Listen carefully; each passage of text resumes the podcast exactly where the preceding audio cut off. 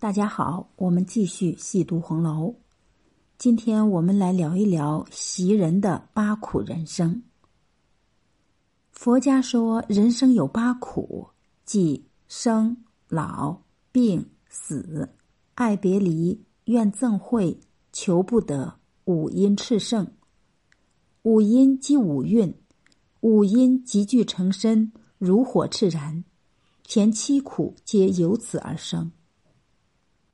生而为人，都逃不过生老病死，而这四苦在薄命之人身上表现的更为明显。正所谓厄运专挑苦命人。宝玉的大丫鬟袭人是金陵十二钗右副册中明确点出的薄命女子，在《红楼梦》中，袭人的出场几乎贯穿了前八十回。比政策上许多的小姐故事线还要丰满。比起其他女子，无一例外弥漫着死亡与没落气息的悲沉。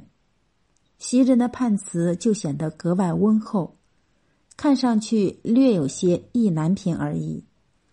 枉自温柔和顺，空云似桂如兰，堪羡幽灵有福，谁知公子无缘。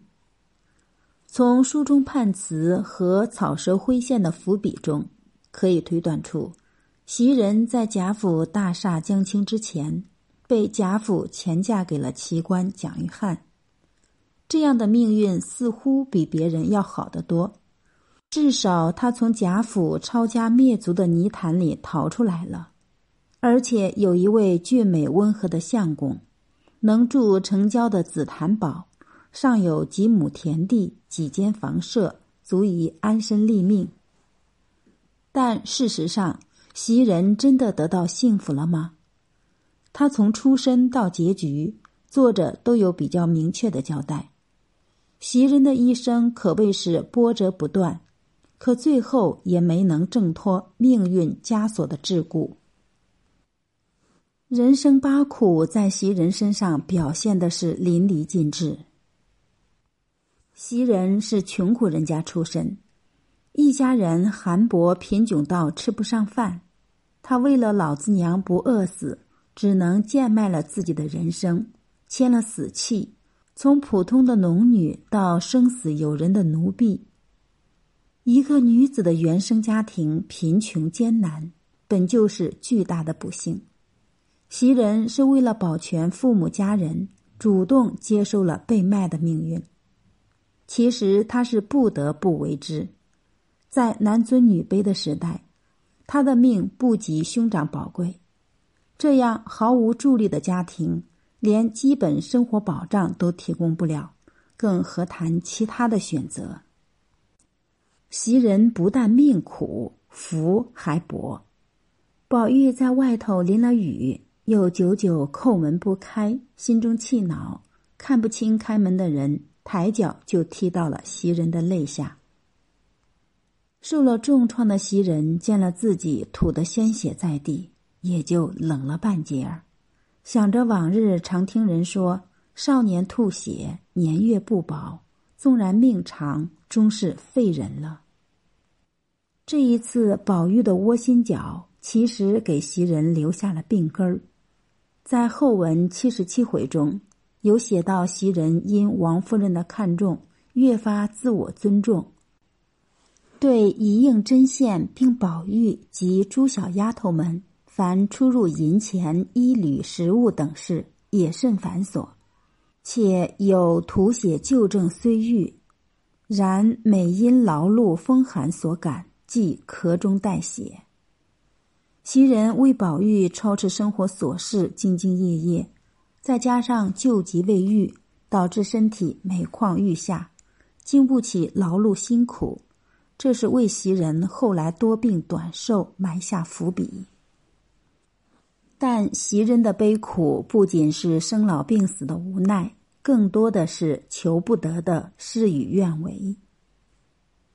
身为奴婢，看似失去了人身自由，但人生峰回路转的。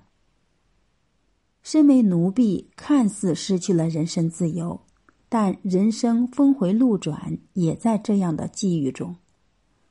袭人在贾府见识到了更广阔的天地，意识到人生还有另一条飞上枝头变凤凰的道路。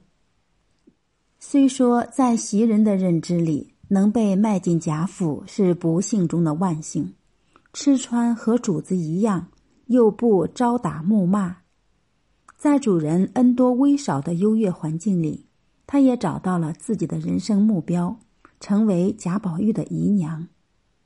然而，《红楼梦》全书总纲就是“美中不足，好事多磨”八个字。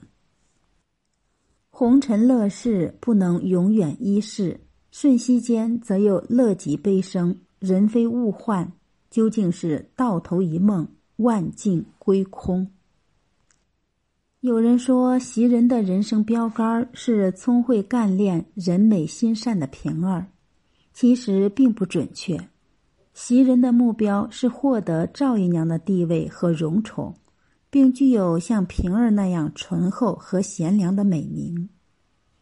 平儿的实际地位远不及赵姨娘，因为平儿在王熙凤的威压之下，仅仅是贾琏的通房丫鬟而已，言行举动都在王熙凤的监视之下。而赵姨娘虽然不招人待见。但她的确是贾府的半个主子，有自己独立的院落，还有供自己驱使的奴仆班底，能与外头的三姑六婆自由交往，不必再看人眉眼高低。更何况她为贾政生下了一儿一女，地位仅次于当家主母王夫人。有了成为姨娘的目标，袭人就一心扑在贾宝玉身上。尽心竭力的服侍他，如花解语哄诱他，时常规劝宝玉不要任性恣意，不要做上位者不喜的事情。他将自己的一生幸福寄托在宝玉身上，面对日渐长大、依旧秉性乖张、喜在内围厮混的宝玉，袭人对他是恨铁不成钢。再加上宝黛相恋，日渐情浓。金玉良姻甚嚣尘上，袭人对宝玉前途命运的远忧近虑越发溢于言表。袭人待宝玉的牵挂与关怀是出自真心，是一种近乎母性的眷恋与主宰，乃至被后世读者诟病的向王夫人谏言之语，也是情辞恳切，说的不无道理。他曾经通过自己的智谋与手腕，高情商的说服了贾府的女主人，成为母亲监管儿子的心耳神意，顺利提升了个人薪资待遇。回家探母的车驾行头，相当于低配版的元妃省亲。母亲离世，也得到了比赵姨娘兄弟还多一倍的抚恤金。袭人于是成为了别人眼中艳羡不已的。准姨娘，然而她终究是高估了宝玉对自己的宠爱，也算错了宝玉对黛玉的真心，最后与宝玉渐行渐远，彼此的情分也尽微尽消。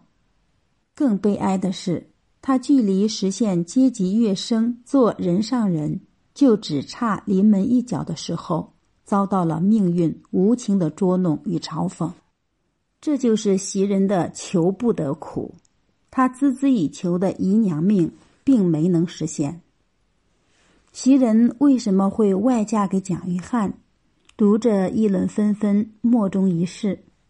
这里不讨论是谁做主将袭人嫁出去，也不讨论为什么嫁的人是蒋玉菡，但只一件事是明确的：袭人是不甘心嫁给伶人的。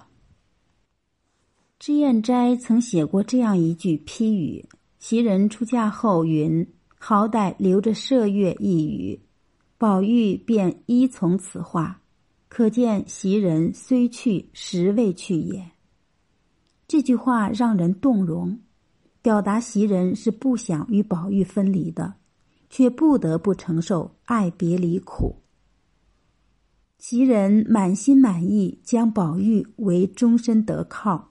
结果姨娘的地位谋求不到，甚至还不能留在他身边继续服侍，作为一个拥蔽在后宅的婢女，她无比阶层的渴慕拥有更高贵的人生，并且为之付出了巨大的努力。有什么苦比曾经唾手可得，最终又无奈失去，更让人感到痛苦与绝望的呢？在注定悲剧的命运面前，奋力挣扎都是徒劳的。非但求不得苦，袭人还经受着不为人知的。怨憎会苦。所谓怨憎会，即是怨仇憎恶之人，本求远离，反而集聚。